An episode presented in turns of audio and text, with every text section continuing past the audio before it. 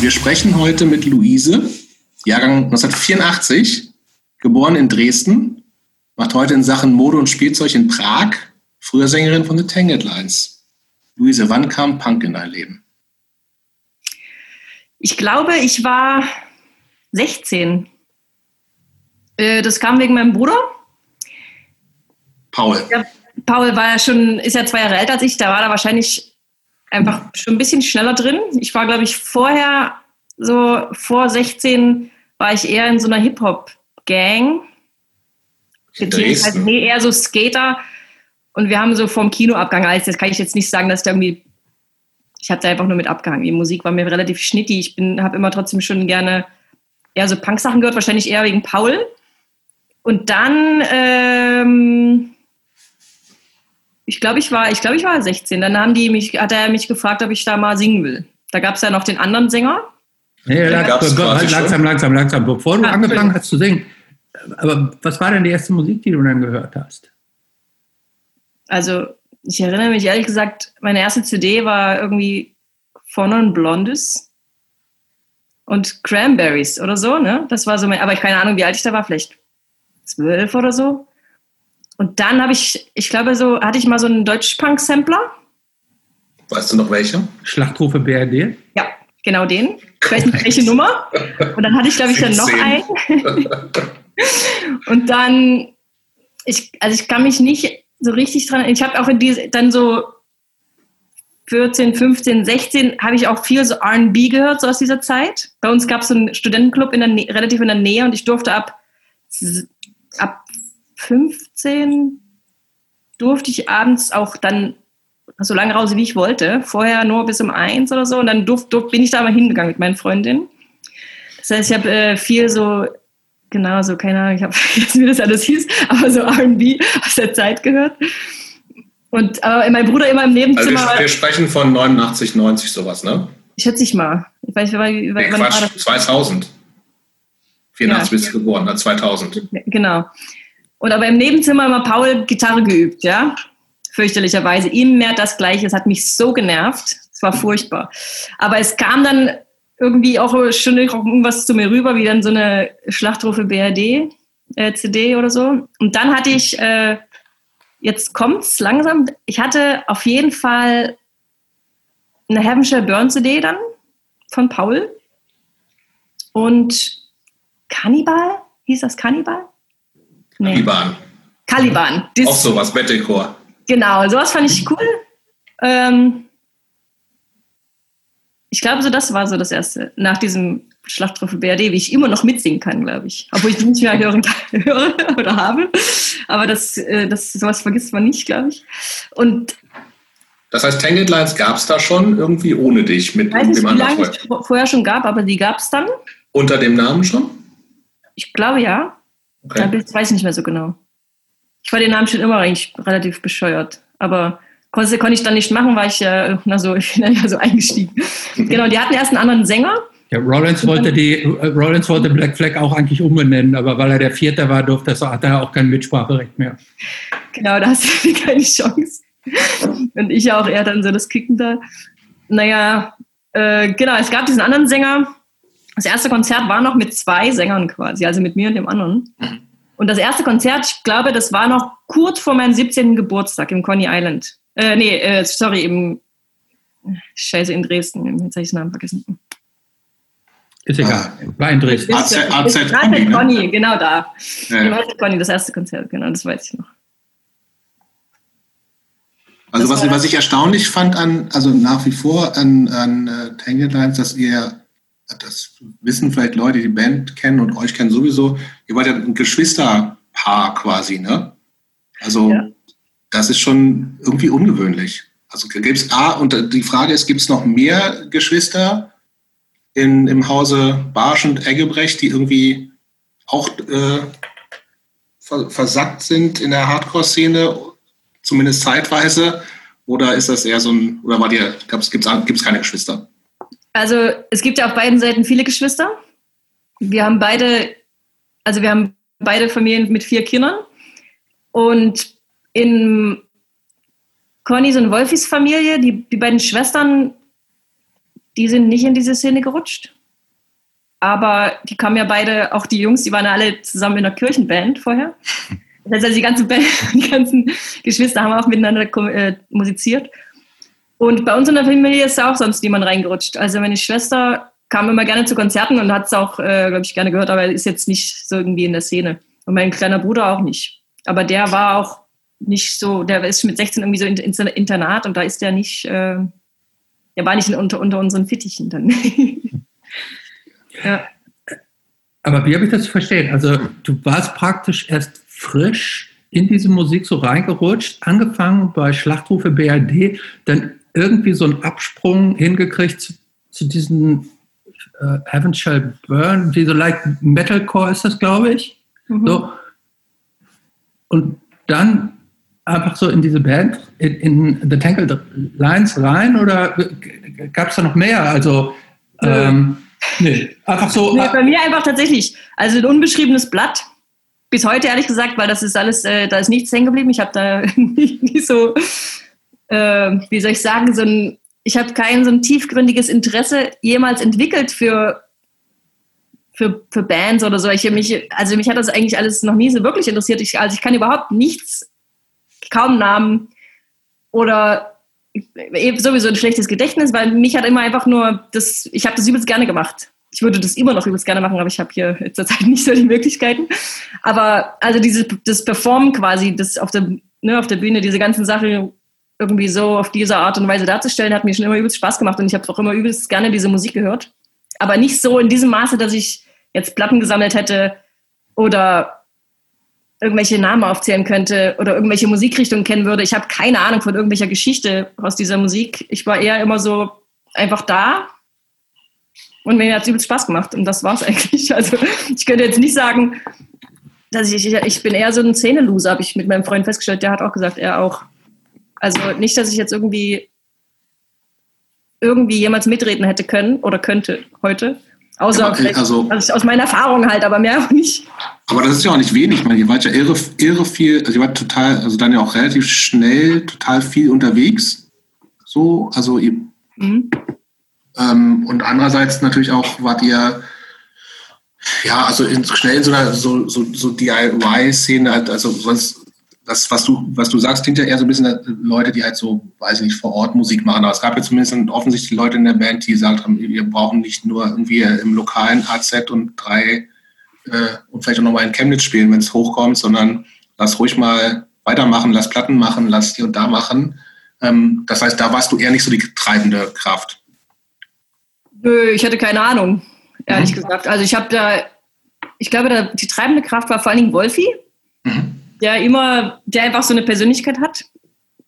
So und, und am meisten also Connections gesponnen hat und ich meine, der halt, er kennt alle, der kennt die ganze Welt irgendwie so, ne? Das hat immer gut funktioniert, deswegen sind wir so rumgekommen, glaube ich. Deswegen hat das immer so geklappt und ich bin halt mitgefahren, weil mir hat super, super Spaß gemacht und ich hatte Zeit. Wir waren halt, das war ein gutes Alter, ne? man ist halt irgendwie so in der Schule, Wochenenden sind frei, ist kein Problem. Und dann waren wir so im Studium, ist noch einfacher. Ja,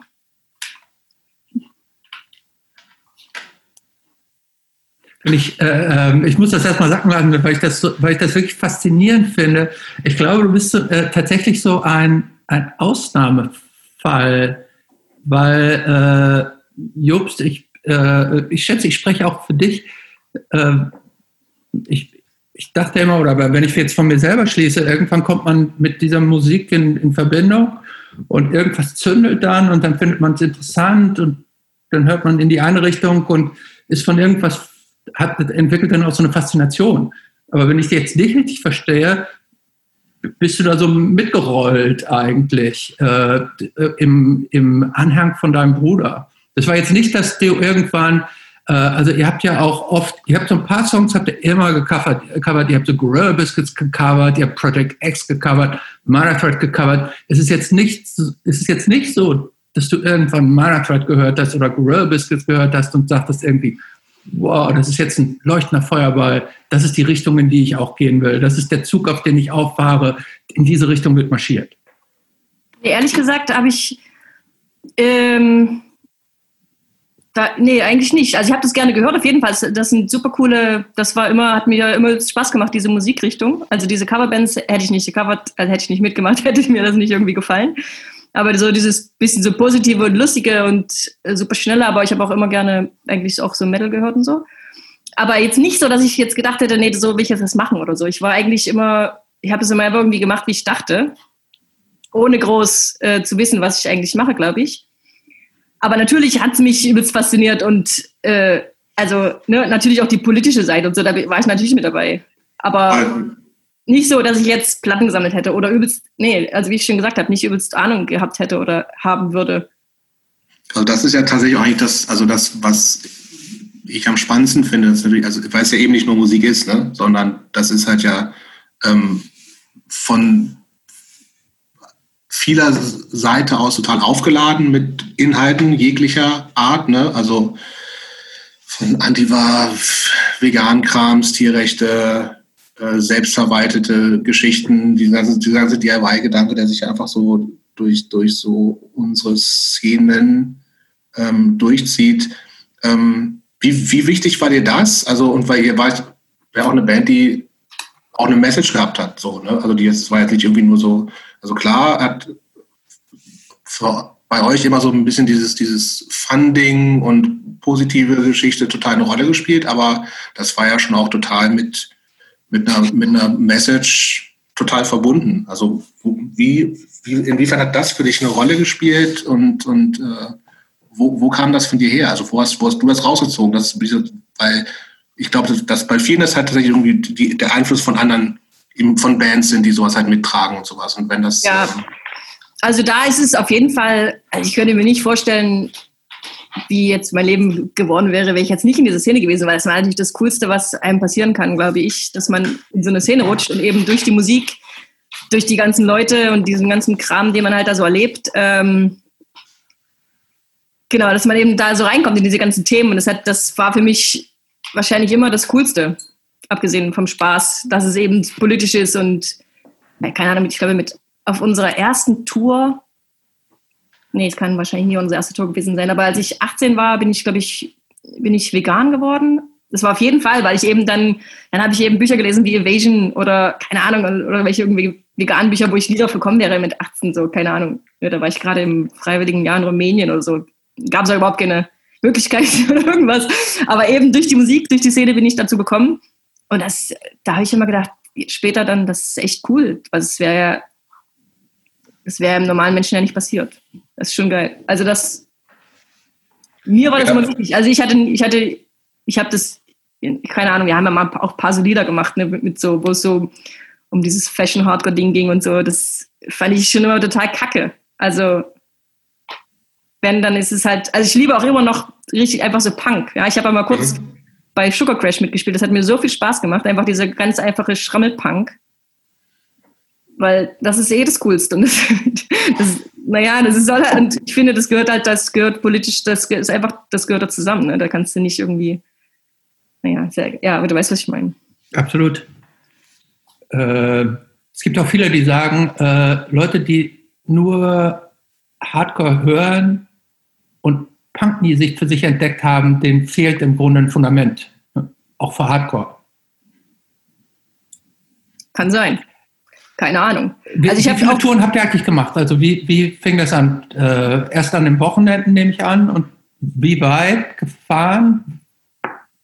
Das, ähm, müsste ich jetzt selber mal auf unserer Webseite nachgucken. Also wir haben Eure Webseite ist down übrigens. ah, die ist nicht mehr da. Okay, das weiß ich, weiß ich gar nicht. Okay. Dann wird also, das nie wieder rausgefunden werden.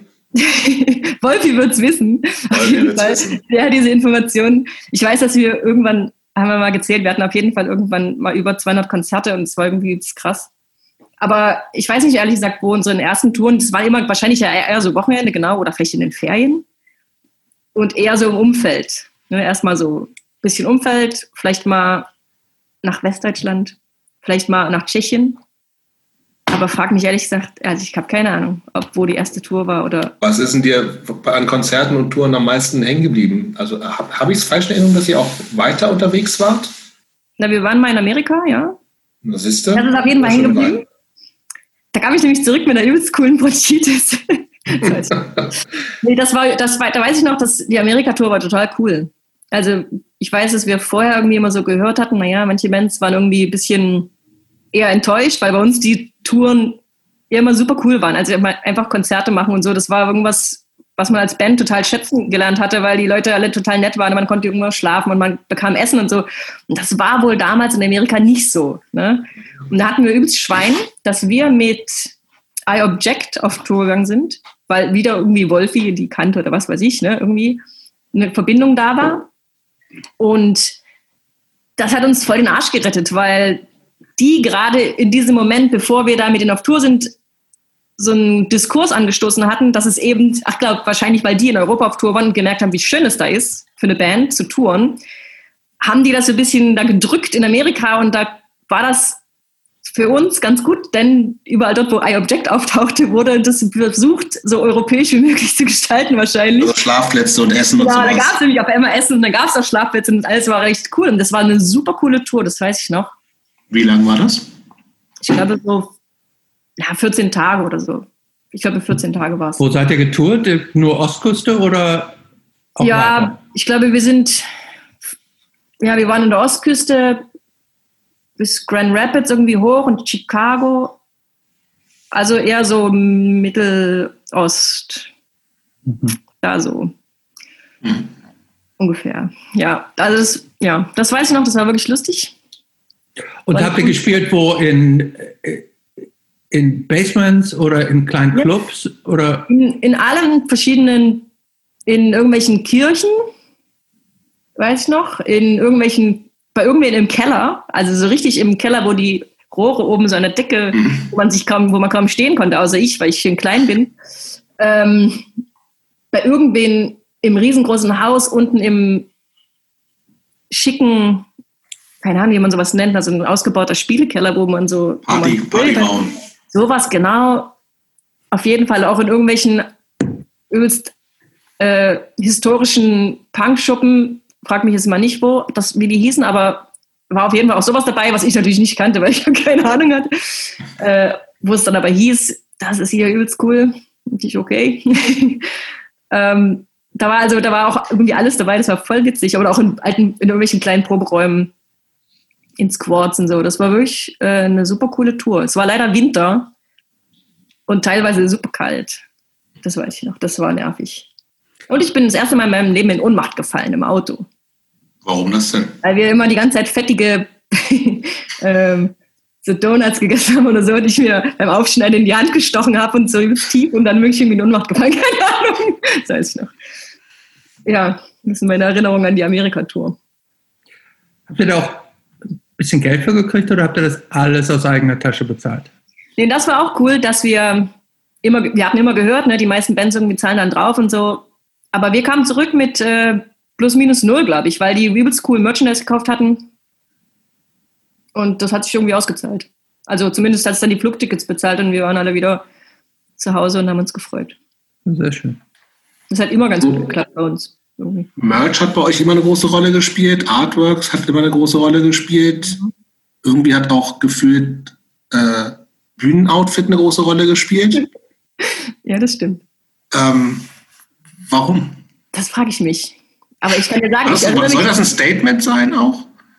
Also, ich glaube nie, dass wir uns das jetzt so richtig so ausgedacht hätten. Aber ich weiß noch, zum Beispiel das erste Konzert, ja, habe ich in so einem rosanen, asiatischen, goldglitzernden Minikleid gemacht. Ich weiß nicht mehr warum, aber ich schätze mal, es nimmt ja auch ein bisschen. Äh, Dein so späteres Modestudium vorweg? Bitte? Äh, dein späteres Modedesignstudium vielleicht, ja. vielleicht. Ähm, vielleicht hat es ein bisschen, ne, ich fand, also ich glaube, was uns allen immer wichtig war, so ein bisschen dieses Seriöse daraus zu nehmen, dieses wir müssen alle so und so aussehen und wir müssen das alles so und so machen und es muss alles so und so gespielt sein, damit man da irgendwie reingehört. Ich glaube, das hatten wir, das fanden wir immer blöd und ich, wir wollten sowas gerne auch äh, irgendwie ein bisschen auflösen und vielleicht uns so ein bisschen drüber lustig machen, um eben so dieses Steife daraus zu nehmen, weil es sollte halt irgendwie Spaß machen ne? und nicht, keine Ahnung. Vielleicht kam es auch dazu, dass ich jetzt als Frau dort vorne gestanden bin und durch, keine Ahnung, durch diese Klamotten man es ein bisschen, naja, wie soll ich sagen, runterspielen ist vielleicht ein bisschen blöd gesagt, falsches Wort, aber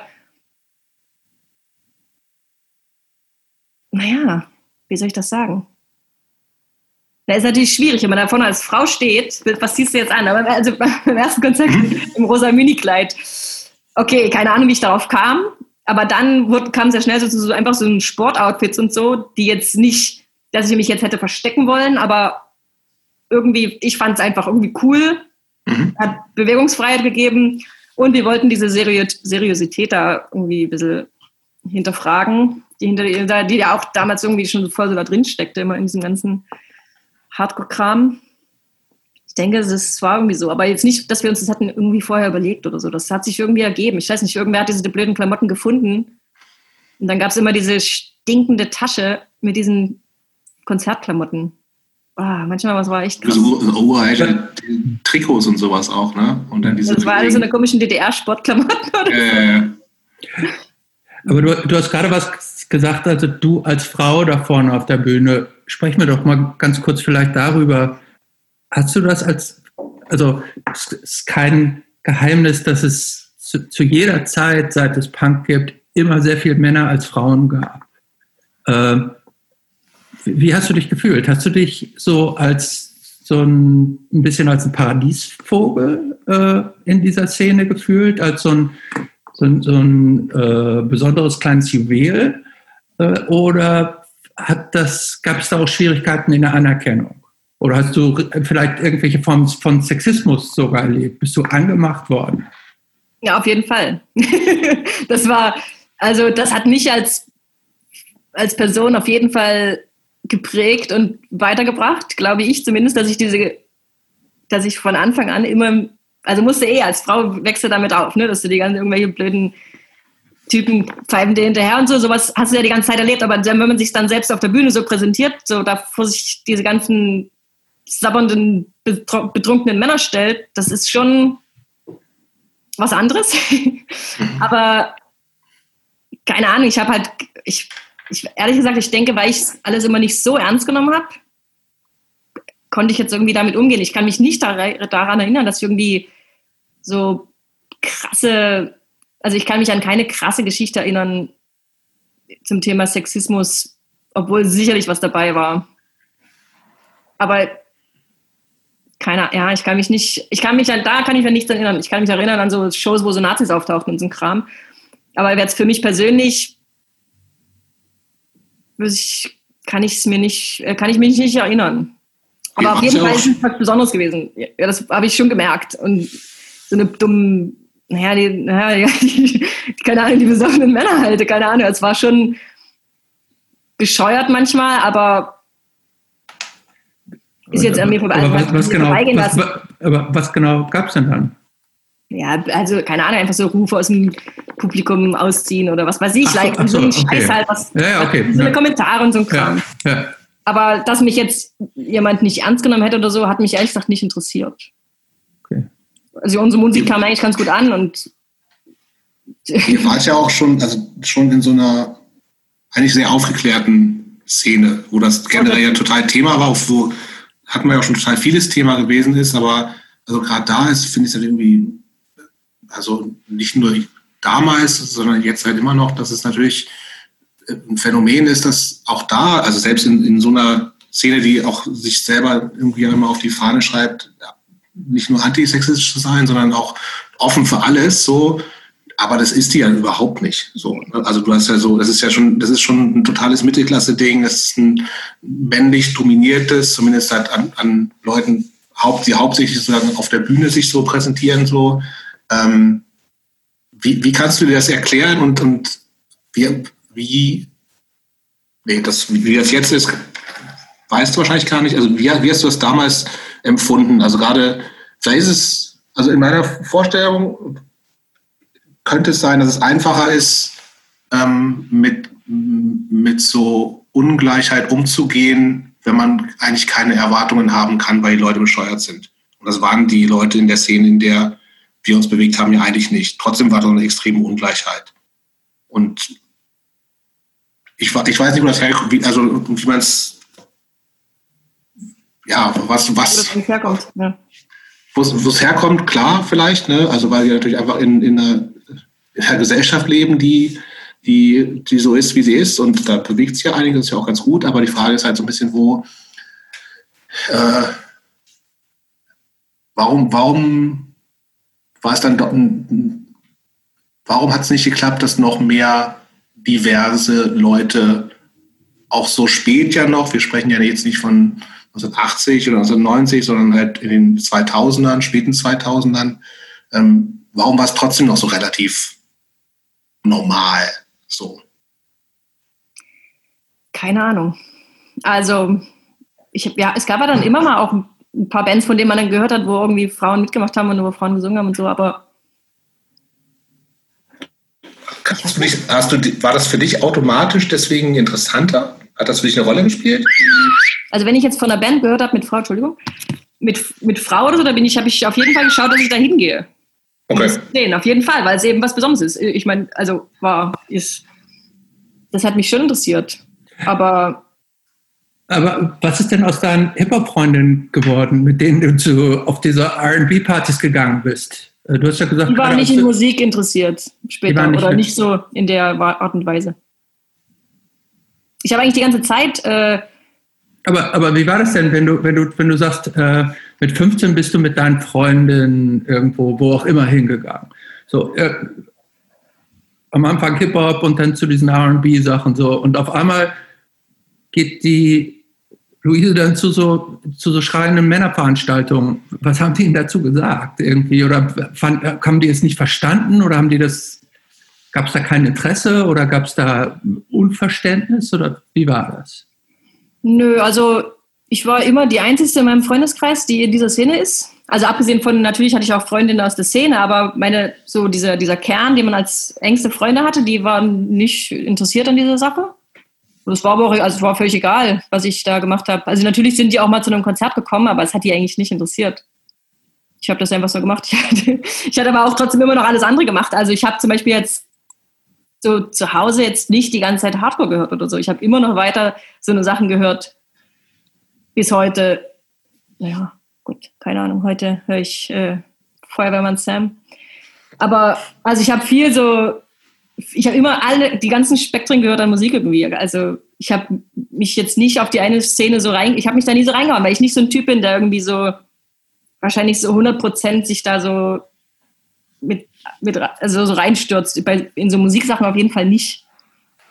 Gab es so Role Models? Sorry? Gab es so Role Models für dich, so vielleicht inhaltlich, wo du gesagt hast, das hat mich total beeinflusst, irgendwie auch was, hast du Texte überhaupt geschrieben für euch? Ich habe zwei Texte geschrieben vielleicht okay. oder drei. Bei der letzten Platte da, da war ich dann so weit, dass ich tatsächlich drei oder vier geschrieben habe.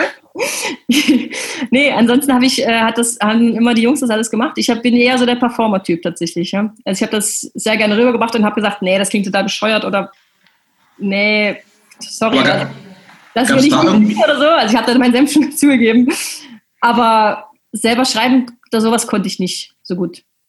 Und was das Performen angeht, gab es da irgendwie Leute, wo du gesagt hast, äh, das voll cool, hab ich, so habe ich Bock drauf? Also egal welches Genre jetzt unbedingt? Ehrlich gesagt auch nicht. Also ich habe, nee, ich habe es einfach so gemacht, wie ich dachte, wie es halt so rauskam. Das ja, ja, das war ja auch sehr eigenständig so und, und erfrischend tatsächlich so, ne? Also das ist ich kannte halt einfach nichts. ich habe natürlich andere Konzerte gesehen, das hat mich sicherlich auf irgendeine Art und Weise auch beeinflusst aber jetzt, man sieht ja eigentlich, man hat ja auch keine Frauen gesehen. Also ich habe immer, ich habe immer so, wenn ich bei Konzerten war, habe ich immer gedacht, so vom Gesang her, es gefällt mir oder nicht. Hm. Also ich konnte noch nie so Hardcore leiden ohne Gesang oder mit, wenn der Sänger sich die ganze Zeit mit dem Rücken zum Publikum steht, das fand ich immer total bescheuert, finde ich auch heute noch. Also sowas hat mich immer, das fand ich immer irgendwie total, das hat mich nicht angesprochen. Oder also Action muss da sein, sagst du nicht, ja, irgendwie, nee, das muss einfach, der muss einfach authentisch irgendwas rüberbringen. Ja, der, mhm. der Sänger, die Sängerin, die, wer auch immer. Weil nur wenn du das halt quasi, also ich hab, fand immer, wenn man das, man muss es spüren, dass es irgendwie von wirklich aus dem Herzen kommt oder von wo auch immer, dann wird's, wenn dann, also dann reißt es halt die Leute mit. Und Und ich habe es einfach so gemacht, ich bin halt auch ein bisschen ehrlich. Und dann kam es wahrscheinlich auch so raus. Wenn, wenn du heute irgendjemanden kennenlernt, der nicht weiß, dass du sowas früher gemacht hast und irgendwie irgendwann kommt das so zur Sprache, dass du meiner Band gesungen hast, wie beschreibst du das dann, was The Tangled Lines für eine Band war? Na dann, also, was soll ich sagen? Dann sage ich meistens na so laut und schnell und irgendwie so. Also, weil die meisten Leute, es kommt tatsächlich zur Sprache und auch jetzt in meinem Freundeskreis, jetzt sind die wenigsten neuen Leute, die ich kennenlerne, die haben irgendwie eine Ahnung von dieser Szene oder von dieser Musik, ganz zu schweigen. Dann spiele ich es spiel vielleicht vor. Dann können sie sich am besten vorstellen. Das ist eigentlich am einfachsten. Und ist das dann überraschend oder, äh, oder sagen die, ja klar, macht Sinn? Ich glaube, für viele Leute ist es ein bisschen schockierend. Okay. Warum? Keine Ahnung. Weiß ich nicht. Weil sie nicht denken, dass Frauen sowas machen wahrscheinlich. Oder ich weiß, weil man kennt, also selbst der Mensch kennt ja irgendwie sowas, aber auch immer nur von Männern und nicht von Frauen. Die Band hat es echt ganz schön lange eigentlich gegeben. Elf, Elf Jahre, Jahre, zwölf Jahre, das ist schon, Jahre das ist schon viel. Ne? Und wie ja. ich habe, und ihr wart ja, also wie gesagt, schon eine, eine ziemlich aktive Band, ne? also schon viel unterwegs gewesen in der Zeit. Das weiß nicht, dass ihr irgendwie, keine Ahnung, drei Wochenenden im Jahr gespielt habt, sondern nee, viel getourt, ja. viel Konzerte. Und das halt in einer Zeit, die ähm, ja total prägend ist. Ne? Also 16, 17 bis ah. 27, 28, da wird man ja langsam so erwachsen, mehr oder weniger. Ähm, Ach, sagen wir mal so, der größte Teil des Lebens, also bis dahin. Ne? Ja. Ja, das stimmt. Ja. Irgendwie. Ähm, wie, wie, war das für dich als die Band? Ähm, warum hat sich die Band aufgelöst? Also ich würde es mal auf Conny schieben, weil der äh, quasi, äh, der ist nach Quedlinburg gezogen. Und das war dann schwierig irgendwie, das alles zu organisieren. Ich war in Berlin, er war in Quedlinburg, Paul war, ich sag, weiß ich gar nicht, ich glaube in Dresden und Wolfi war irgendwo immer so halb in Polen, halb in Niederlanden oder so. Ne, der war ja mit, immer noch mit anderen Bands so beschäftigt und bis, wir, wir haben es einfach nicht mehr hingekriegt, so mit Proben und so allem. Und dann, ich weiß gar nicht, wann das dann. Ich glaube, es hing vor allen Dingen dann daran. Und das war einfach dann zu weit weg alles. Ich weiß nicht, ob Conny dann schon auch Vater wurde. Es war einfach viel zu schwierig, das zu organisieren. Ähm, wie, wer, wie, wurde das, wie, wie habt ihr das entschieden? Also war das dann einfach so ein Ihr habt ja noch letzte Shows und sowas gespielt, alles, ne? Ah. Ja, genau. Die letzte Platte, die meiner Meinung nach die beste ist, die wir je gemacht haben. Das war voll schade. Weil dann, ich glaube, dann war ich an so einem Punkt, wo ich halt, ja, konnte ich auf einmal Texte schreiben oder war so weit, dass ich auch sowas mit reinbringen konnte und fand das so geil. Die war so schön, so abwechslungsreich und so. Ja, die war ja auch irgendwie ein Konzeptalbum eigentlich, oder? Sorry? War die ein Konzeptalbum irgendwo? Ja, irgendwie ja, über Stacy. Mhm. Kam, weil es hat sich so ergeben irgendwie. Genau, äh, ich glaube, wir haben dann, ja, wir haben dann, ich weiß nicht mehr genau, wie das war, wir haben wahrscheinlich einfach dann gesagt, genau, das ist jetzt einfach, ähm, dann machen wir jetzt die letzte Tour und dann ist es jetzt das letzte Album und dann ist Schluss. Wie genau die letzte Show? Die letzte Show, ja. Wie war die letzte Show? Habt ihr nicht sogar zwei Shows gespielt? Habt ihr nicht zwei Abschiedsshows ja. in Köpi gespielt? Genau, wir haben hintereinander zweimal gespielt, genau. Das war schon cool. Aber es, also ich, ich weiß nicht, wann ich das letzte Mal daran gedacht hatte,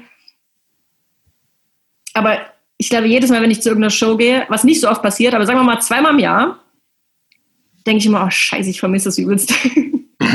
also es ist wirklich so.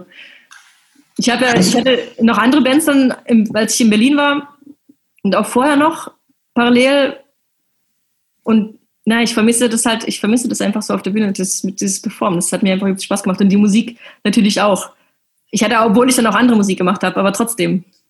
Das ist schon. Kannst, kannst du dich an, an das letzte, letzte, letzte Tangled Lines Konzert erinnern? Also, was, was da so, was, wie es, wie es da in dir aussah? So mit dem Wissen, okay, letzte Mal jetzt? Ja, pff, das weiß ich ehrlich gesagt nicht mehr. Ich glaube nicht, dass ich jetzt da weinen musste.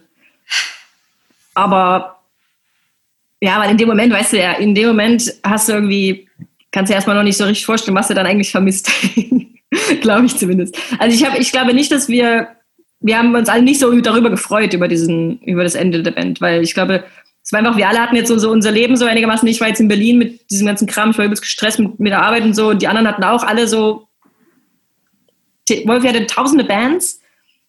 Das war, war schon Vitamin X-Zeiten und so. Ne? Genau, das war schon relativ, da war schon übelst viel und er war so viel krass mit denen auch unterwegs und auch ein bisschen, es war auch wichtiger dann geworden für ihn, glaube ich, als Tank Alliance und so. Und dann war das, da war das einfach dann nicht mehr so richtig drin mit dem mit Tank Alliance und dann da hat jetzt keiner drüber eine Träne verloren, glaube ich, aber es war jetzt auch nicht, dass wir gesagt haben, oh, pff, jetzt ist endlich vorbei. Nee, das auch nicht. Was gab es noch Kontakte an, ja.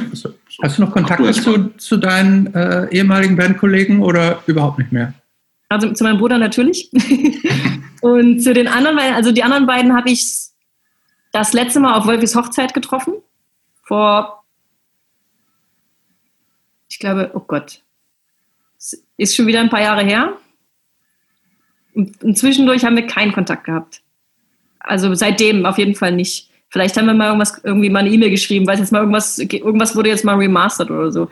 Aber ansonsten haben wir keinen Kontakt. Nee, aber ich bin da schlecht mit Kontakte, selbst mit normalen Freunden. Äh, so Kontakt halten, da bin ich nicht so äh, begabt. Es gab andere Bands, hast du gesagt. Erzähl ja. mal. Was gab es noch?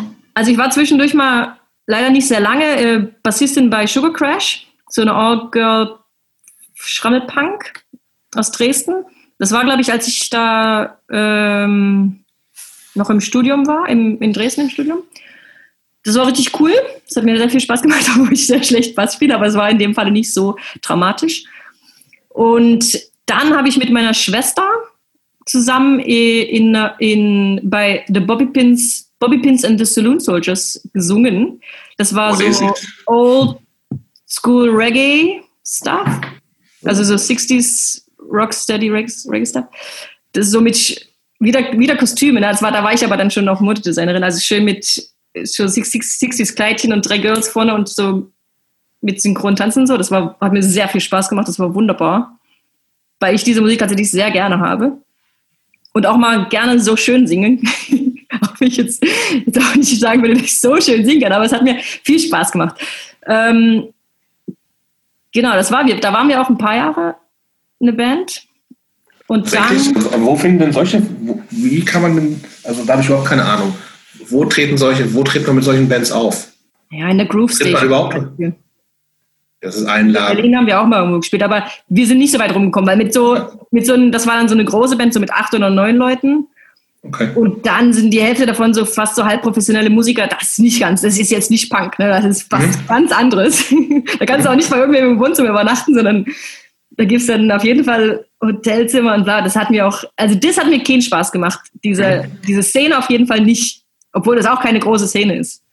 Ne? Aber diese Musik, wo man theoretisch tatsächlich auch mit Geld macht, das, das fand ich total bescheuert.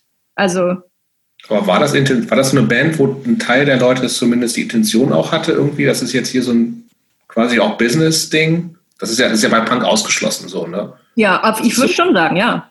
Also wir hatten auch, wir waren, glaube ich, auch wirklich gut. Also ich, ich so in dieser, in dieser Zeit, das, weil genau diesen alten Reggae es nicht jetzt wie Sand am Meer gibt. Und das mhm. kam auch wirklich gut an. Aber das ist, das ist auch einfach daran gescheitert, dass ich einfach, keine Ahnung, zu weit weg und das war dann auch, auch eher so ein räumliches Problem. Und dann habe ich, genau, weil ich ja dann nach Berlin gegangen bin und das war dann schwierig, weil ich in Berlin zu viel zu tun hatte. Und dann habe ich in Berlin nochmal tatsächlich auch in einer Salsa-Band gesungen, als zweite Sängerin. Das hat mir auch sehr viel Spaß gemacht. Das ist auch eine schöne Musik. Und wo, tritt, wo, tritt man, wo trittst du, wo bist du mit Salsa-Bands aufgetreten? Ja, das ist eher schon wieder, oder sowas in Richtung. Das war, das, da trittst du dann eher in so kleinen, in so Cafés, auch in so kleineren Bars, in so Jazz Kneipen oder so. Das war, das war wirklich cool. Aber da war ich, da hatte ich auch nicht genug Zeit, weil das ist auch, das waren so eine krassen professionellen Musiker. Und wenn du da nicht. Wie bist, wie bist du an die rangekommen? Das war meine, meine Kung-Fu-Schwester sozusagen, ist da die Sängerin gewesen und daher, die hat mich damit reingeholt. Was heißt denn Kung-Fu-Schwester? Machst du Kung-Fu? Na, ich habe äh, Kung-Fu gemacht, ja. ja richtig, genau. richtig intensiv? Ja, relativ intensiv. Mhm.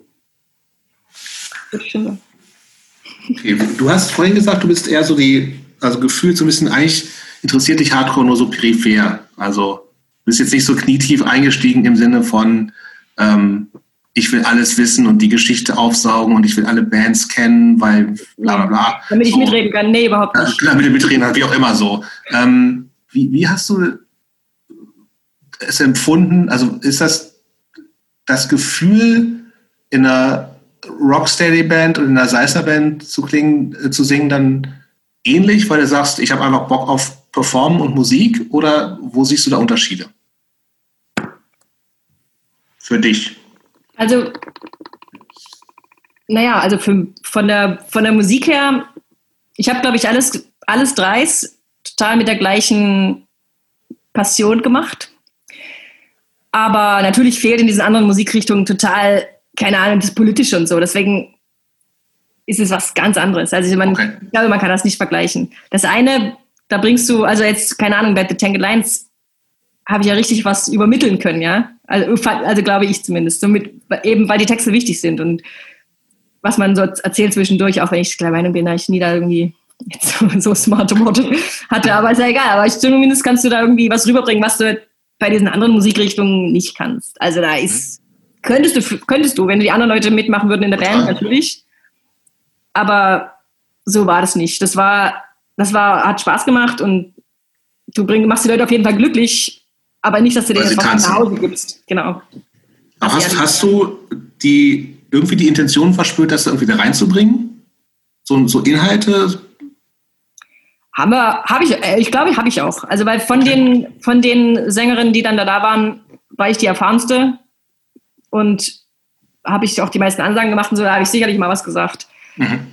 Aber ja, das ist einfach nicht keine Ahnung, das war, also wir als, wir als Band, keine Ahnung, jetzt mit Bobby Pins, zum Beispiel mit, der, mit dieser Rocksteady Band, ich wüsste jetzt nicht, die Texte, die Texte sind halt eher so, ja, wir waren jetzt keine politische Band, ne, weil die mhm. anderen waren eher so, das ging eher um die Musik, um das Gefühl, um, ne, was halt so aus dieser Zeit, das wieder, das irgendwie wiederzugeben, weil das, ne, es hat halt eher Spaß gemacht. Mhm. Ich glaube nicht, dass das das spielt da nicht, jetzt nicht so große Rolle, obwohl es natürlich auch coole Bands gibt, die politisch sind in dieser Richtung. Was ist eigentlich Rocksteady? Ist das sowas wie Specials und Selector? Ist das jetzt so, nee, noch so älter. Noch älter. Ja, Vorgänger, Vorgänger von Ska so. Ja, so bisschen, ja, genau. Und ein bisschen souliger. Aber so, ja. So, ja. Das ist noch eine, eine Lernlücke für dich, Christopher. Ja, Musst du ran. Da musst du da mal so, machen sowas nicht auch äh, die Beatsteaks so ein bisschen? Jetzt nee. mal auf. Nee, ich glaube nicht. Nee, nee, das ist so richtig alt. Das ist sowas das ist die, äh, ich glaube, die würden von sich behaupten, dass sie eine Mischung aus White Reggae und Alternative Punk Rock über die, Beats, über die Beatsteaks möchte ich nicht sprechen. Ah, nee, keine Ahnung. Also, nee. Also, würde ich, jetzt, nee. Würd ich jetzt sagen, nee. Okay. Ich würde nee sagen. Ja, okay, also, also, kam deutlich an. Kam deutlich, ich mache Hausaufgaben nicht. Das war nicht, nee, habe ich nicht. Ich kenne, ich kenne mich jetzt natürlich auch in dieser Musikrichtung nicht richtig aus, weil mich dieses, ich brauche mich, ich, also ich, das ist nichts, ich bin kein Mensch, der sich da so reinkniet.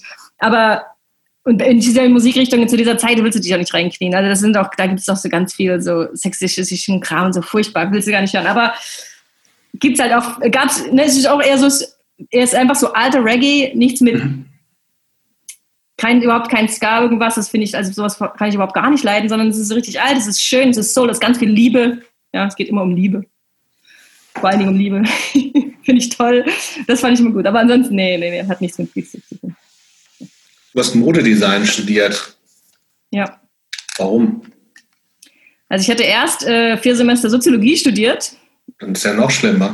Ja, genau. Aber ich war in Dresden und warum sollte ich jetzt weggehen aus Dresden wegen der Band und so, das war eigentlich ganz cool da, ne? Da wollte ich jetzt, äh, dann habe ich mich da umgeguckt, dann gab es halt die TU, ne? Da hast du, na gut, dann schon eher so sozialer Mensch, ich überhaupt nicht technisch begabt, dann na gut, dann mache ich Soziologie. Das war auch interessant, aber ich so mit so, so Sätze, die über fünf Seiten reichen, das konnte ich nicht, das war mir zu krass. Das, also ich, vielleicht hätte ich es einfach weitermachen müssen und wäre dann, wäre wär vielleicht auch cool gewesen noch. Aber dann habe ich irgendwie erfahren, dass es sowas wie Modedesign gibt. Und dann dachte ich, naja, habe ich ja auch eine Nähmaschine, ich, ich ja auch was nähen und dann, keine Ahnung. Also ich, ich glaube, ich stand immer so ein bisschen im Schatten meines künstlerisch begabt, hochbegabten Bruders. und dachte immer so, Gott, sowas kannst du ja niemals, ja, weil ich sowas nicht kann. Ähm, und dann habe ich es aber einfach gemacht und es war, wenn ich irgendwo reingerutscht, ein Schneeberg im Erzgebirge, so eine, so eine Uni, wo auch keiner. Was ist, was, wie, wie, klein ist, ankommt. wie klein ist Schneeberg? Wenn du jetzt in Berlin nicht reinkommst, hast du vielleicht Glück, kommst nach Schneeberg. So ging mir das. Und dann bin ich aber, war aber ganz gut, weil das war, äh, war eine coole Zeit. Hast du da gewohnt? Ja, da musste ich sogar in Schneeberg wohnen, ja. Wie groß ist das? Oh, oh Gott, das ist ein winziges Kaff. Einmal im Jahr gibt es einen Bergmannsumzug, ja. Also da gibt es Weihnachten das ganze Jahr. Ist im Erzgebirge. Da kann man sich schon so vorstellen, wie das auch klingt. Schneeberg. Wir hatten einen Studentenclub. Irgendwie schön. genau, und die und aber, aber, wenn man anfängt, aber wenn man anfängt, Mode, Modedesign zu studieren, äh, wolltest du dann mal irgendwann so richtig so in so einem richtig großen Modehaus arbeiten, so bei Chanel oder ist, ist das so das Ziel, was man verfolgt, wenn man Modedesign studiert oder macht man das einfach nur, um zu gucken, weil man denkt, man hat eine Nähmaschine, will irgendwas Kreatives machen und why not Mode? Also ich glaube, ich bin da auch erstmal so rangegangen wie, naja, ich kann es ja mal probieren, warum nicht? Ne? Es klingt cool und dann kannst du halt schöne Sachen nehmen. Und dann ging mir das am Ende genauso wieder mit, mit der Musik. Ich habe mich null dafür interessiert, was da irgendwer vorher gemacht hat oder was irgendwer anders macht.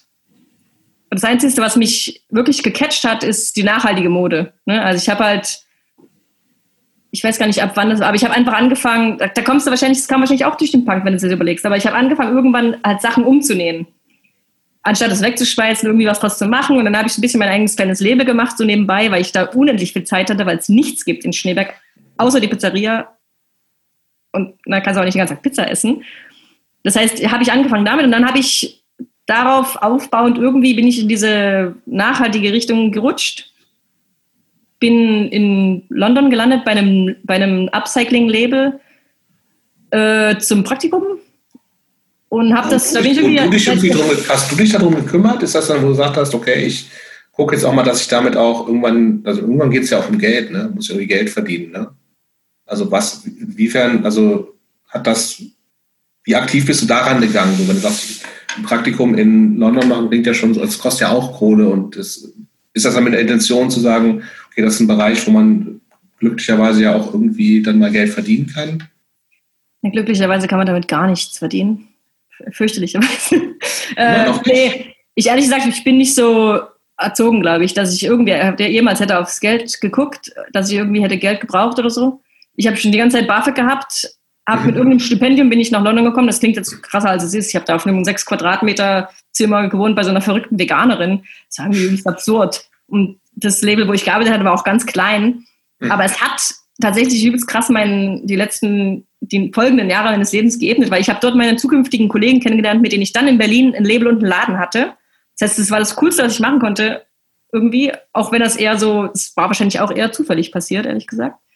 Aber das Geld hat mich noch nie interessiert. Und dass ich, das habe ich dann später gelernt in Berlin, dass man mit Mode kein Geld verdienen kann. Das war, äh, aber das, mit nee, ums, bin ich nicht rangegangen. Da hätte ich ums, Geld verdienen geht es ja auch nicht, aber um irgendwie Lebensunterhalt verdienen, in dem Sinne, weißt du? Aber selbst das, äh, nee, hat nicht geklappt. nee. Und wie ging es dann weiter? Als du gemerkt hast, äh, mit diesem eigenen Label, eigenen Shop, da, damit aber du kamst damit schon über die Runden oder hast du nebenbei noch irgendwie Lieferservice gemacht oder bist Taxi gefahren oder? Also ich habe nebenbei schön den äh, Start angepumpt und habe Hartz IV bekommen. Der, ich war die Einzige, also wir waren vier Leute und zwei waren die Gründer, die haben quasi so ein bisschen Kapital reingebrettert. Ich hatte nichts, weil ich auch aus einer eher äh, nicht so gut situierten Familie komme. Und dann hatte ich, ähm, hatte ich die ganze Zeit Hartz IV. Ich hatte irgendwie immer Glück, muss ich sagen, glaube ich zumindest, dass da irgendwie Bearbeiter waren, die gesagt haben, ja, okay, ich, ich habe ich hab immer, ich habe 24 Stunden, sieben Tage die Woche für dieses Dings, für dieses Projekt gearbeitet, für dieses Label und für den Laden und habe quasi von Hartz IV gelebt die ganze Zeit, weil alles, was wir verdient haben, ging immer gleich wieder weg. Also es war nicht, da kam nie was raus für irgendwen von uns. Ich habe noch am Ende jetzt äh, abgezahlt, meine Schulden quasi, die wir über diese Jahre angehäuft haben. Die sind jetzt aber beglichen, ist ganz cool. Äh, was, also, das heißt kein, keine stressigen Hartz-IV-Bearbeiterinnen. Nee, ich hatte relativ viel. Glück, echt. Also ich hatte echt viel Glück und, und da wir auch immer was gemacht haben, keine Ahnung, irgendwie hat es, ich habe keine Ahnung, wie ich das gemacht habe, es hat irgendwie funktioniert. Aber das ist halt, ich habe noch nie in meinem Leben ordentlich Geld verdient. Ich habe noch nie irgendwo gearbeitet, richtig. Außer, natürlich dort habe ich richtig gearbeitet, bist krass, aber nicht, dass ich davon Geld verdient hätte. Leider nicht, nee. Und bis heute noch nicht. aber äh, stimmt das, dass du auch tätowierst? Ja, das habe ich mal so nebenbei angefangen, auf dem Flachfest. Hatte mal irgendwer, ähm, ein Freund von mir hatte so ein paar, ein paar Nadeln mitgebracht, weil er irgendwie so mit Stick and Poke angefangen hatte. Dann habe ich gedacht, ach, gib mal her, habe ich mal probiert, habe ich mal auf meinem Knie sowas probiert und es ging eigentlich ganz gut. Und dann und hat du hast bei dir auf, Moment, Moment, du hast auf deinem eigenen Knie ausprobiert und probiert? Ja, da muss man ja mal probieren. Zeig her. Gut. Habe ich das mal probiert und es war ist auch nicht so schwer, wie man. Zeig her, zeig her das Knietattoo. Das ist, warte. Das ist so eine, na, das kann ich jetzt schlecht zeigen. Da, aber das, das ging ganz gut. Es geht leichter, als man denkt. Alle denken immer, ich glaube, man, natürlich ist jetzt, was ich so tätowiere, nicht so die Qualität, würde ich sagen. Aber einfache Sachen kann jeder tätowieren. das glaube ich. Du hast das tatsächlich auch noch nie ja. ausprobiert. Wahrscheinlich ist das wirklich gar nicht so schwer. Ja, wirklich. Also, meine ich, das sage ich dir. Man muss ein bisschen Selbstvertrauen haben, aber dann ist es wirklich nicht so schwer. Also wenn man ein bisschen oh. was zeichnen kann, kann man auch ein bisschen was tätowieren. Das kann ich nicht, aber ist ja egal. Aber ist auch nicht so schlimm. Nee, ist auch nicht so schlimm. ich hätte ein bisschen die Sorge, dass man es irgendwie zu, dass es entweder zu tief oder nicht tief genug ist, aber da kriegt man das. Aber das kriegt man raus. Und ich bin, ich bin der Meinung, ich habe halt mit Stick and Poke angefangen. Da kriegt man ja relativ gutes Gefühl. Also einfach mit der Nadel gestochen, einfach nur die Nadel ohne Maschine. Hinter und rein in die Haut. Ne? Dann merkst du ja, erstens bei dir selber merkst du es auch. Ne? Ist es mhm. jetzt, ob es zu tief ist oder nicht. Und dann ist es einfach eine Erfahrungssache. Und das, das ist jetzt, das war jetzt auch schon wieder Jahre her, dass ich angefangen habe. Auf dem, wie gesagt, auf dem Flachfest. Dann habe ich immer mal äh, einfach so diese Stick-and-Poke-Sets mitgenommen, irgendwo auf Konzerte und im Backstage oder eben auch auf dem flachen kleinen Stand gemacht. Wer möchte. Immer alles super steril, ne? Total. Auf jeden Fall hochprofessionell. Wie alles, was ich so mache. Das ist mir alles gleich. Das interessiert mich auch überhaupt nicht, was andere Leute machen. Äh, ich mache einfach so, wie ich das denke. Und mit der Erfahrung jetzt, ich würde sagen, jetzt, also es kommen immer mal wieder Leute, die es gibt eine Freundin, die kommt dann dauernd, ja, die will immer wieder was Neues. Also so schlecht kann es nie sein. Also das, was ich gesehen habe, finde ich auch erstmal, sieht jetzt nicht so aus, dass ich sagen würde, Alter. Ja, nee, ich glaube, das ist den Scheiß. Ist ja, zumindest ein ganz eigener Stil. Also, so, ne, also, ähm, ja, ist halt irgendwelche irgendwelche Funnefans. Aber wenn er, wer das cool findet, dann kann er da kommen, weißt du. Das habe ich jetzt gedacht, dann ist, ja, wer das möchte, der kann das ja kriegen. Mein Vater zum Beispiel. Der freut sich, dass er jetzt endlich kostenlos Tattoos bekommen kann, weil meine Mutter hat immer geschimpft, ja, das ganze Geld. Was der hat schon Tattoos gehabt vorher? Ja, der hatte so um, um, die 30 rum angefangen. Okay. Und nur seit, seit Paul hat er auch ein bisschen was gemacht. Aber ich glaube, er hat meinem Vater noch nie eins gemacht. Nee, irgendwie nicht. Aber er traut sich nicht. Aber ich, äh, mir ist das egal. Wenn Vati sagt, er möchte, dann mache ich das. Und dann habe ich das, äh, dann jedes Mal, wenn ich da bin, muss ich mein Tattoozeug mitbringen, sonst ist er beleidigt. Ja, ja, machst du inzwischen, machst du mit Maschine inzwischen? Ja, ja, ich mache mit Maschine jetzt schon ein paar Jahre. Aber natürlich mache ich vielleicht einmal im Monat eins. Oder ja, so. ja. ist jetzt nicht so, dass ich jetzt irgendwie jeden Tag stelle. Hobby, Hobby. Ja, wirklich, auf jeden Fall Hobby, schön auf dem Sofa. Jetzt mal war ich, muss ich erzählen, eine lustige Geschichte mit einer Freundin, bei einer anderen Freundin in Brno, die auch tätowiert. Und da habe ich mein erstes Tattoo in der Jurte bekommen. Weil die wohnte tatsächlich einfach mal in einer Jurte irgendwo am Rand von Brno. Das war übelst spektakulär. Da habe ich, die hat, hat sie mich tätowiert. Das war sehr witzig war eine lustige äh, Location für ein Tattoo. Aber es ging auch gut. Ja. Welche Rolle spielt Musik heute noch in deinem Leben? Also, mein Plattenspieler ist jetzt mindestens schon ein Jahr kaputt und steht da so und ich weiß nicht, wo ich ein neues Nadelsystem bekomme, wo ich einfach nur mal in den Laden gehen müsste nebenan, aber da habe ich irgendwie nicht geschafft, weil ich, seit ich Kinder habe, tatsächlich nicht mehr so viel Musik höre. Irgendwie. Außer so eine bescheuerten Kinderliederkram. Es ist furchtbar. Ätzend, oder? Furchtbar, oh Gott. Man kann sie nicht machen. Ne? Also, was willst du machen? Kinder gibt es zwei. Kinder gibt es zwei. Die sind Theo jetzt wie alt? Sind, die sind äh, sechs und drei. Und können wir noch mal ganz kurz ein bisschen ja? zurückspulen? Du bist irgendwann ausgewandert quasi nach Prag. Du wohnst jetzt in ja. Prag, richtig? Genau. Wir, wir, sprechen jetzt mit dir in Prag. Ja. Ähm, wie kam das? Ich habe irgendwo gelesen, du hättest deinen aktuellen Partner auf einem Markt in Prag getroffen. Und seitdem wärst du wo, wo liest du sowas? Das habe ich auf der Webseite von dem Spielzeugvertriebhersteller, für den Luisa angeblich arbeitet, gelesen. Da wird sie also vorgestellt. Das hast du ein bisschen falsch verstanden. dieser Spielzeughersteller, den habe ich auf dem Markt getroffen, aber ist nicht mein Partner, außer mein Geschäftspartner. Ach. Aber ist egal, ich erzähle dir das. Also, ich soll dir übrigens viele Grüße sagen, Jobst. Von Danke, Grüße. Grüße meinen Freund kenne ich quasi aus der Szene. Wollte gerade sagen, der ist, der ist, ja auch knietief drin. Der ist ja auch knietiefer Loser, so wie ich. Ja. ja. Also wir kennen uns auch schon ewig, eben durch die Szene, weil wir halt doch tatsächlich oft in Tschechien gespielt haben. Und er sagt immer, er fand mich eigentlich immer irgendwie doch irgendwie blöd, weil alle in mich verliebt waren.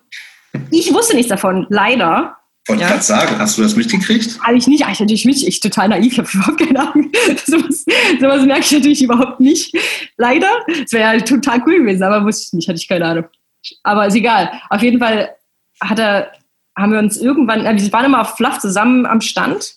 Das weiß ich noch. Ich dachte mal, mh, hm, der Hottie, Hottie aus Prag. aber, und irgendwann und ist es der Name oder Hottie, weil er so hot Weil, er so, weil ich ihn so hot fand immer. Oh. Ich fand ihn immer hot.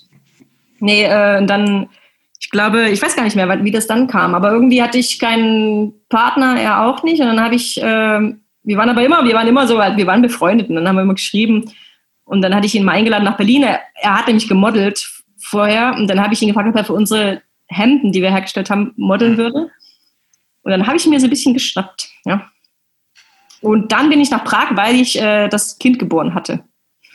Und Wie dann, schnell kam das Kind denn? Ich glaube nach zwei oder drei Jahren oder so. Okay, das geht ja. Kam das Kind. Nee, so schnell kam es nicht. Es, war, es kam dann, so wie es dann stimmte auch. Genau, und dann, äh, ich habe das noch in Deutschland bekommen, weil ich irgendwie äh, natürlich kein Tschechisch spreche und irgendwie, da habe ich irgendwie nicht so Lust gehabt. Und dann bin ich aber, dann war sie mir einfach zusammengezogen, als das Baby hier irgendwie drei Monate war oder so. Das heißt, in der Zeit habt ihr ja irgendwie Fernbeziehungen mehr oder weniger geführt? Ja, genau, genau. Ich war in Berlin, der war hier und wir haben uns halt. Ja, ich war ja selbstständig irgendwie, also auf irgendeine Art und Weise, selbstständig bei Hartz IV und bin hier, ich bin dann hier irgendwie eine Woche gewesen. Er kam, er ist auch selbstständig, er macht ja diese Notizbücher mhm. und dann ist er da, das ging eigentlich ganz gut. Das ist ja schon nicht, nicht nur so wochenendweise gesehen, sondern auch mal. Nee, wir haben das immer dann so gemacht, eine Woche nicht, aber dann schon irgendwie auch wenigstens ein bisschen länger dann. Wie ist es in Prag?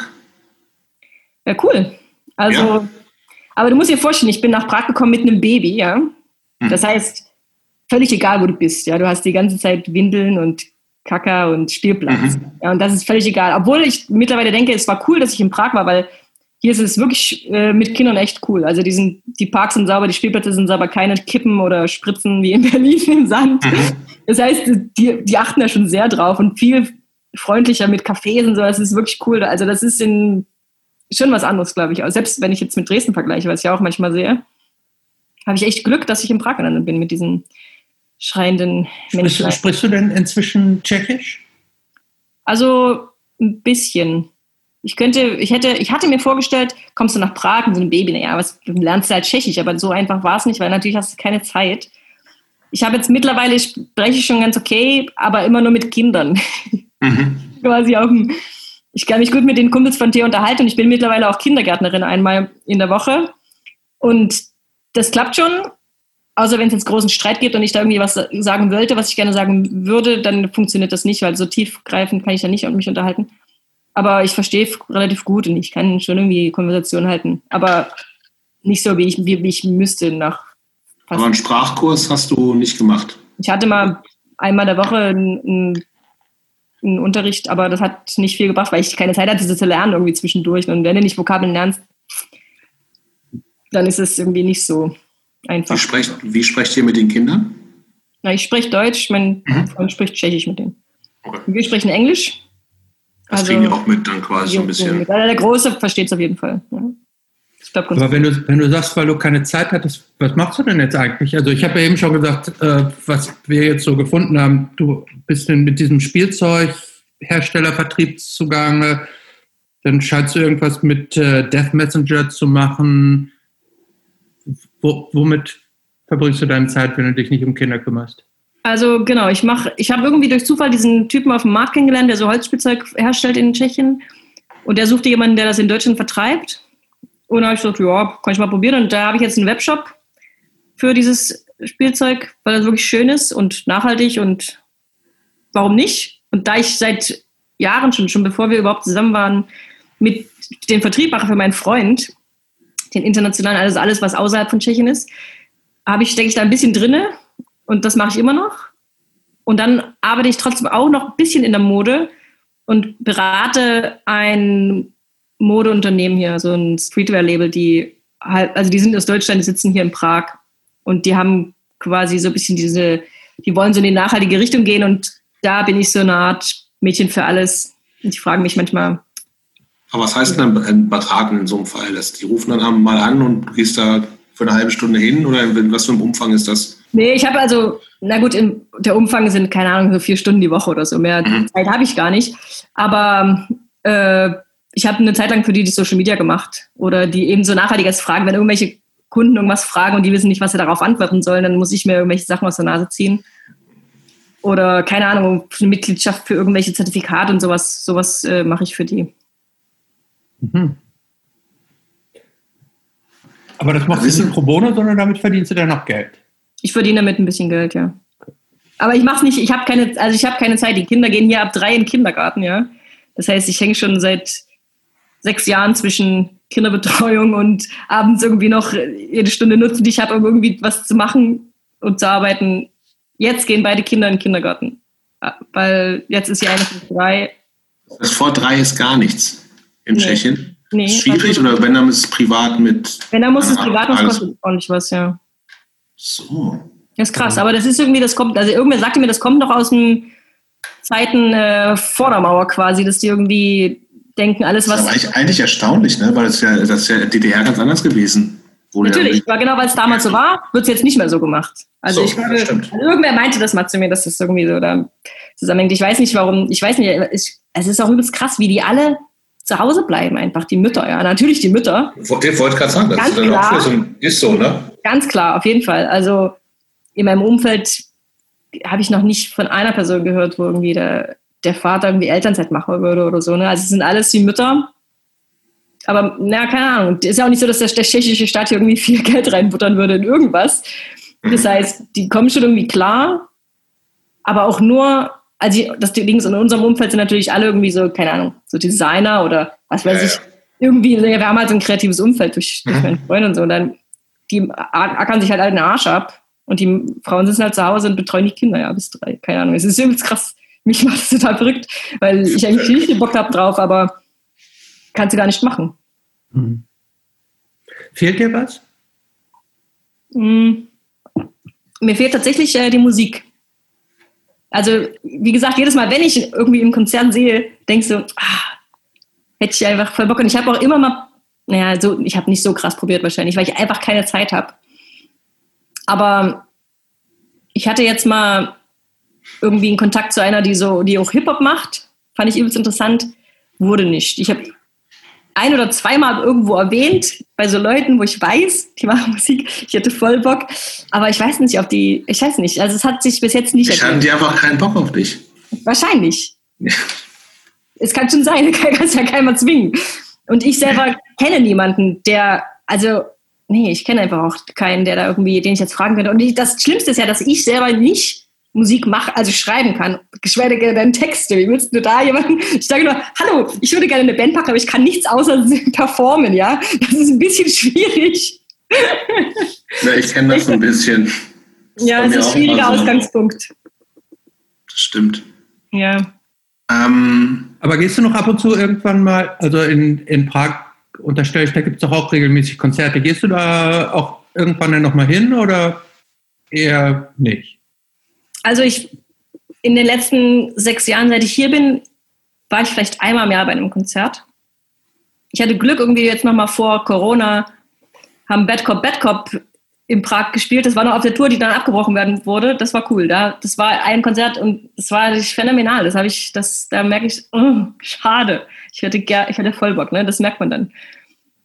Aber ansonsten habe ich tatsächlich einfach äh, wer du hast ja abends keine Power. Also ich komme, ne, wir haben jetzt ja gerade Lockdown, ja, ab um neun darfst du nicht mehr raus. Das habe ich gar nicht gemerkt, weil ich nie nach um neun rausgehe, ja. Weil ich um sieben, also keine Ahnung, ihr, ja, ihr habt wahrscheinlich Kinder, ihr wisst es, du stehst bis um zehn sitzt am Bett und dann bist du froh, dass und du noch... ein Drama. Dass du dann, wenn man nicht selber einpennt vorher. Wenn du nicht selber eingeschlafen bist. Und das Problem, was ich habe, ist tatsächlich, dass ich einfach immer, seit ich hier bin, jede Minute, die ich nicht die Kinder angucke, den Computer angucke, um irgendwie Geld zu machen das, ist, äh, das Haus sieht dem, also der Haushalt sieht dementsprechend aus, weil mein Freund natürlich der Einzige ist, der bei uns wirklich Geld verdient. Das heißt, der ist die ganze Zeit auf Arbeit. Und da ist es, äh, das ist auch dann schwierig, da bist du dann, wie willst du dann auch noch eine Band machen nebenbei, ja. ja. Abgesehen von diesem ganzen Zeitstress, den, also ich kenne ihn natürlich auch von, von zwei Kindern ähm, und so, was hat das Elternteil sein, Mutter sein mit dir gemacht? Was hat sich dadurch für dich verändert? Also jetzt unabhängig von, klar hat man für nichts mehr Zeit und klar hängt man stundenlang auf irgendwelchen bescheuerten Spielplätzen rum, wo man eigentlich keinen Bock drauf hat und man hat sinnlos Streits mit, mit äh, Kindern und was weiß ich alles. Aber hat, hat, was hat es sonst mit dir gemacht? Hm. Ich weiß nicht, ob es viel mit mir gemacht hat. Na, ich habe irgendwie, keine Ahnung, vor vielleicht vor drei Jahren oder vor zwei Jahren angefangen, mich mit so bedürfnisorientierter Erziehung zu beschäftigen, bin ich so durch Zufall darauf gestoßen. Und seitdem habe ich angefangen, mich ein bisschen selbst äh, mehr zu reflektieren und so ein bisschen zu kennenzulernen. was, was, was war eine Erziehung? Bedürfnisorientierte Erziehung. Was ist das genau? Also ein bisschen, also nicht dieser klassische Stil von wegen, ich sag was und das Kind muss, muss zucken, sondern ich gehe ein bisschen auf Augenhöhe mit dem Kind und schaue, was das, also du quasi, du schaust nicht nur deine eigenen Bedürfnisse an, sondern auch die Bedürfnisse des, des Kindes und wägst einfach ab, ist es jetzt wirklich, dass ich jetzt mein Bedürfnis schwerer wiegt als seins oder einfach, ich glaube, ganz einfach gesagt, dass man Empathie hat und lehrt die ganze Zeit. Also jede, was auch immer passiert, Empathie und das, naja, das ist relativ schwierig. Ja. Es ist also nicht der einfache Weg, wo man das Kind so lange beschimpft, bis es mitmacht, sondern das ist nicht totaler Horror. Also ich habe das auch, also ich, äh, dieses, äh, diese Diskussionen, die man mit kleinen Kindern haben kann, gerade wenn man mit denen so auf Augenhöhe begegnet, empfinde ich als total nervenaufreibend. Wo, man, wo ich zwischendurch auch denke, ist das für ein Kind wirklich so gut? Oder ist, tut es einem Kind nicht manchmal vielleicht auch besser, wenn man einfach auch sagt, hier Grenze aufzeigt, manche Dinge werden jetzt einfach mal gemacht, ohne dass darüber diskutiert werden muss? ähm, ich würde sagen, es kommt darauf an. Ne? Also jeder muss ja natürlich seine eigenen Grenzen kennen. Also, aber die Frage ist, man muss einfach anfangen, seine eigenen Grenzen zu hinterfragen. Ja? Ist es nur, weil die Gesellschaft das so sagt? Zum Beispiel, ne, ein, ein kleines Beispiel, was ich finde ganz gut äh, unser Kind, unser Sohn, hat sich mit vier Jahren immer noch nicht selber angezogen. Und schon mit dreien denke ich mir, oh Gott, das kann doch nicht sein. Ne? Also ich meine, der ist drei Jahre alt, der kann das im Kindergarten. Ich bin jeden Morgen völlig ausgerastet. Das kann doch nicht sein, dass ich dieses Kind nicht anziehen will, ja. Okay, und dann bin ich eben, ich glaube, das war so ein Moment, wo ich so dachte, das, so geht's nicht weiter. Das kann auch, das ist unglaublich. Und dann habe ich, bin ich auf so eine Webseite gestoßen und auf dieses Thema bedürfnisorientierte Erziehung Buch gelesen und dann kam ich auf alles klar, die schreiben, okay, es gibt eben Kinder, die dieses, diese Hilfestellung von Eltern brauchen, um geliebt zu werden. Ja, das ist denen ihre, ihre Moment, wo sie sagen, ah, Mama liebt mich, die hilft mir. Dann habe ich das so gelesen und dachte, alle Beschreibungen in diesem passten voll auf unseren Sohn 100 Prozent. Und ich so, okay, alles klar, na gut, dann mache ich es halt. Und mit 18 würde er sich schon alleine anziehen. Und seitdem war es alles viel entspannter. Und es geht, weißt du, also wenn er das braucht, sage ich nicht, nee, du bist drei, du musst dich alleine anziehen oder du bist vier auf jeden Fall, du musst dich immer noch, jetzt ist er sechs, er will immer noch, dass Mama bei vielen Sachen hilft. Ne, man denkt so, eigentlich müssen die rauskommen und müssen selbstständig sein, das, was, wir, was, was unsere Gesellschaft so verlangt. Ne? Wir, muss alles, das Kind muss jetzt, ist drei, es muss jetzt das können und jetzt ist es vier, jetzt muss es das können. Aber nee, es ist eigentlich völlig Schnitte. Es gibt so viele Sachen, die wir so drin haben, weil unsere Eltern das so gelernt haben, weil die so erzogen wurden. Wir wurden so erzogen, denen ihre Eltern wurden so erzogen. Es kommt alles von sonst wo mit dem Essen oder so, ne? Das, das Kind muss so und so viel essen und wir sind da total gestresst die ganze Zeit. Das ist völlig Schnitte. Ja? Also es gibt mittlerweile viele psychologische Studien und was auch immer, die irgendwie belegen, kein Kind wird jetzt sterben, wenn du jetzt nicht jeden Abend zwingst aufzuessen oder was auch immer zu essen. Ne? Und wir haben total gesunde vegane Kinder, auch wenn die den ganzen Tag nur trockene Pasta essen. Ja? Und so Wie alle Kinder, ja, ne? Wie alle Kinder. Genau, also ich habe mich einfach, dieses Thema hat mich total entspannt, obwohl es auch schwierig ist, weil ich mit, also ich komme gerade wieder an so einem Punkt mit dem Kind, dass ich denke, oh Gott, was mache ich jetzt? Aber ich muss mich halt hinter, selbst hinterfragen die ganze Zeit und das ist cool. Also das hat mich persönlich, glaube ich, schon irgendwie weitergebracht und bringt mich immer weiter, jetzt immer wieder, immer weiter, weil man kann, ne, man wählt einfach, es ist einfacher wahrscheinlich, wenn man das Kind irgendwie einfach, ich sehe das bei, bei anderen Leuten, ne, du siehst, wie das funktioniert, wenn du sagst eins, zwei, drei, sonst funktioniert sehr gut und ich muss irgendwie erst erklären, wie ich mich dabei fühle und manchmal einfach, nicht. Und scheiße, das nervt auch. Manchmal nervt aber eigentlich bin ich viel entspannter. Das ist echt cool. Wo ich es vorher nicht war. Das habe ich echt, die ersten zwei, drei Jahre war ich nicht entspannt, weil ich irgendwie, man hat halt das im Kopf, was die Leute so die ganze Zeit sagen, was Mutti so sagt und so, ne? Und was man selbst, und da habe ich Glück gehabt, dass meine Eltern relativ cool waren. Glaub, meine ich, was ich jetzt, über alles, was ich jetzt so weiß, denke ich so, meine Eltern waren relativ cool wenn ich so, keine Ahnung, selbst meinen Partner angucke, was, wie der reagiert auf manche Situationen, dann denke ich, ach du heilige Scheiße. ne, also es ist schon krass, was man in diesen ersten, keine Ahnung, sechs, sieben Jahren der Erziehung das mit dem Kind macht, was man, wie man den, den zukünftigen Erwachsenen formt, ja, ob was der für Probleme haben würde und nicht. Hängt ganz viel damit zusammen, glaube ich, was die Eltern mit einem gemacht haben oder was man mit seinen eigenen Kindern macht. Deswegen, das hat mich, das hat mich, glaube ich, geändert. Also, dass ich da irgendwie mit mir, also an mir selbst irgendwie so arbeite. Ja, das kann ich voll nachvollziehen.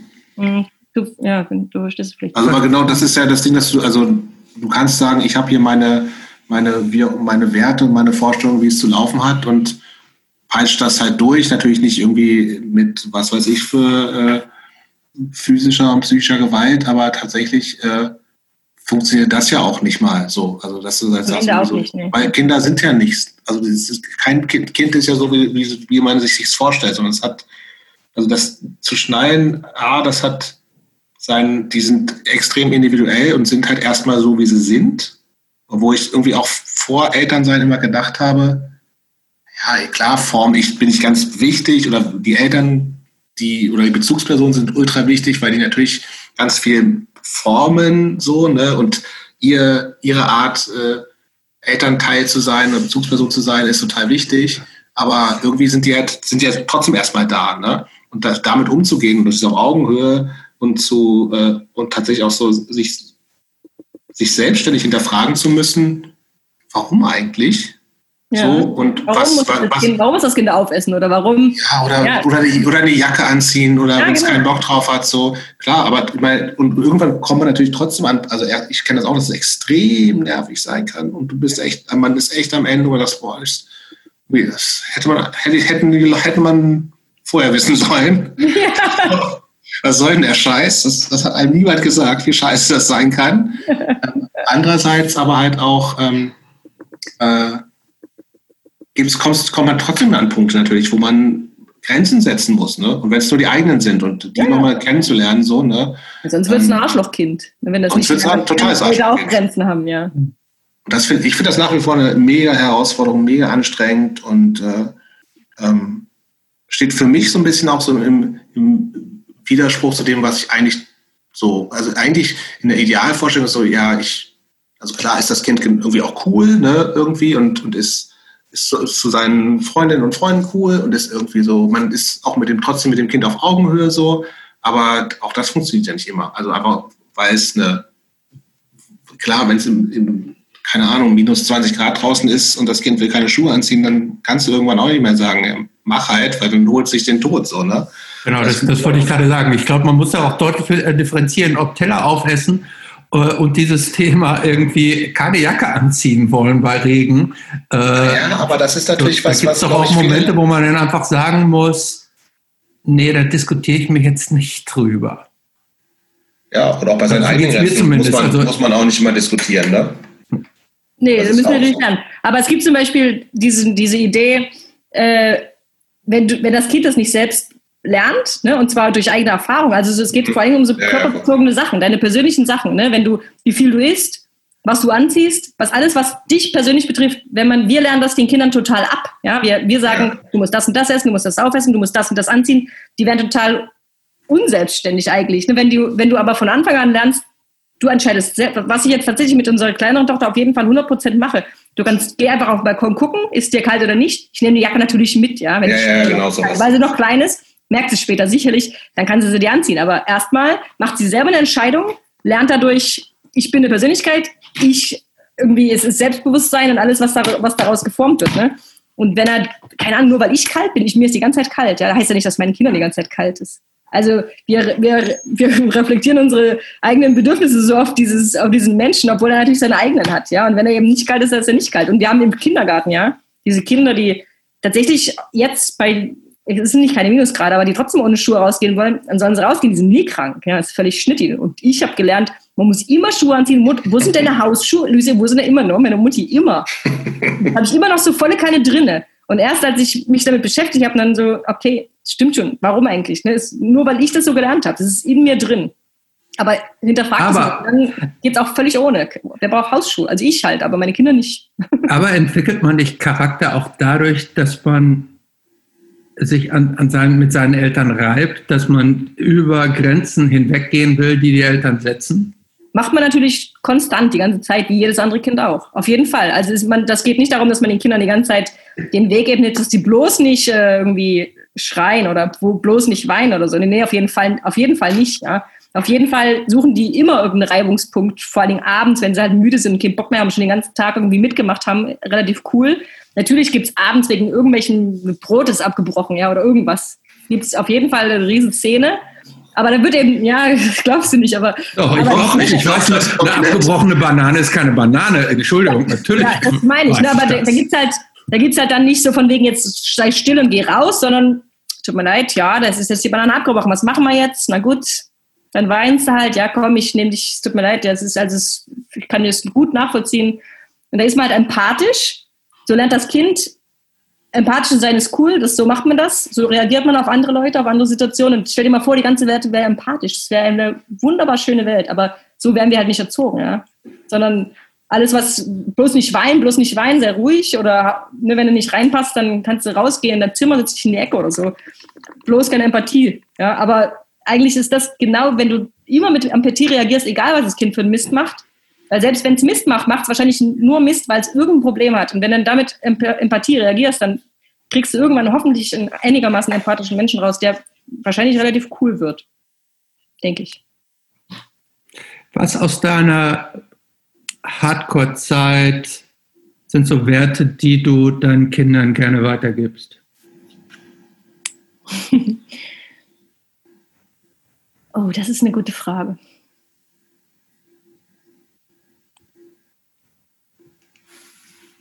Also ich würde ja sagen, so die normalen Werte halt. Ne? Jeder sollte sein, wie er ist und sollte respektieren, wie alle anderen auch sind, wie sie sein wollen, völlig egal. Jeder ist gut, wie er ist, obwohl das natürlich jetzt so die idealen Vorstellungen sind. Es war natürlich nicht so, ne? Wissen wir ja ganz genau, dass es genau so nicht war, obwohl es das hätte sein sollen. Ja. Das kann ich jetzt schlecht wiedergeben, weil für mich ist das ja alles ganz normal. Haben die, haben die schon mal Videos von Tangled Lines oder so gesehen? Haben die deine Musik schon ja, mal gehört? Auf jeden Fall. Und was sagen die dann? Fanden sie lustig. So lustig. Konnten sie kaum glauben, dass es Mama ist, ja. Aber wie, also zum Beispiel, wir hören, jetzt, wir hören jetzt zu Hause halt kaum Musik, ja, außer blöde Kinderlieder. Das heißt jetzt auch nicht so, dass die irgendwie mit Hardcore-Musik aufwachsen würden oder so. Wenn dann eher mit meinen 2-Euro-Platten vom Flohmarkt, irgendwelche so Diana Ross oder was weiß ich, irgendwelche Soul-Sachen oder so. Oder Blues oder so Kram. Also mit so Hardcore wachsen sie jetzt eigentlich hier nicht auf. Die, das krieg, entdecken sie vielleicht spannend später wahrscheinlich, wenn sie dann mal richtig sich für die Plattensammlung interessieren und ein bisschen tiefer graben. Aber ja, ja, also gesehen haben sie es schon auf jeden Fall. Interessant. Jobst, äh, deine Kinder, haben die Punk gehört? Wachsen die mit Punk aus, Hardcore auf oder na? Wenig. Also ich habe hab so ein bisschen mal Freddy, unserem Älteren, ein paar Sachen gezeigt. Und der war auch schon mal mit bei Konzerten.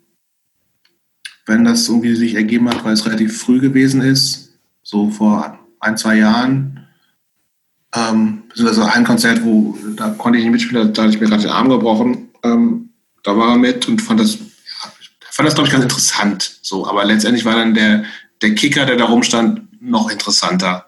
So, es ist so, Und jetzt hat er, er hat gerade so, er hat so einen alten, ein altes iPhone von uns, was jetzt sein, sein iPod ist, wo er halt dann so, und wir haben so einen, so so einen Spotify-Familien-Account und damit er auch so Hörspiele hören kann oder für lange Autofahrten oder was weiß ich so, wo man dann halt so ein bisschen ruhig stellen muss. Und dann hat er jetzt angefangen, so seine Lieblingssongs da reinzupacken. Und das ist echt viel Schrott gewesen. Er hat auch, Lass mich raten, du manipulierst deine Playlist immer, indem du zwischendurch immer da sowas untermogelst. Nee, also leider, leider nicht. Also manchmal hat er, hat er so vielleicht einmal alle paar Monate hat er so, zeigt er so ein bisschen Interesse und dann bin ich immer ganz aufgeregt und freue mich. Und dann neulich hat er gesagt, also, können wir Bad Brains hören? Ich so, ja, können wir, sollten wir. So, weil er davor hat er irgendwie so eine komische, auch so eine Deutschrap-Phase gehabt, weil das irgendwie auch von der Schule kam, so ganz furchtbar, so, so neuer Deutschrap also Loredana oder Mero oder ich habe also so Kram, der echt auch so grenzwertig ist für Apache 307. Äh, das ist grauenhaftes Zeug, weiß ich alles nicht so. Und, ähm, und jetzt hat er irgendwie so ein bisschen, ähm, ja, es ist, äh, er hört viel so Minecraft-Songs, weil er ein bisschen Minecraft spielt. Was gibt's denn da für Lieder? Wusste ich auch nicht. So, irgend so ein Engländer, der macht so Raps zu Minecraft. Ah. Grauenhaft. So. Obwohl, eine Song, der eine Song ist ein bisschen so, so ein bisschen, finde ich so ein bisschen Eminem-mäßig, das war gar nicht so schlecht. Wie, wie alt ist denn so nochmal? Neun. Neun, okay. Hm. Das kommt dann alles so langsam. Und jetzt hat er irgendwie neulich, hat er so ein bisschen Langeweile gehabt und wollte sich so Lieblingssongs in seine, äh, auf seinen iPod packen, so wie das so auf Spotify und so, und hat er irgendwie ähm, nach Bands gefragt, so. Also, das, war, ähm, meine Freundin hat das mit ihm gemacht und dann hat sie ein paar Sachen vorgeschlagen, so was, was er irgendwie früher so mitgekriegt hatte von ihr, so, keine Ahnung, Boys Sets Fire, das war dann eine Zeit lang, als er zwei oder drei war, ganz cool, weil man auch so mitgrölen konnte. Ähm, und dann hat sie, aber das fand er, hat sich immer kurz angehört, ist nichts, ist nichts, und jetzt hat er irgendwie ähm, ZSK, so eine inzwischen Berliner Punkband, die, die ich schon seit Ewigkeiten kenne, ähm, weil die eigentlich auch aus Göttingen kommen, wo ich ja studiert habe und so.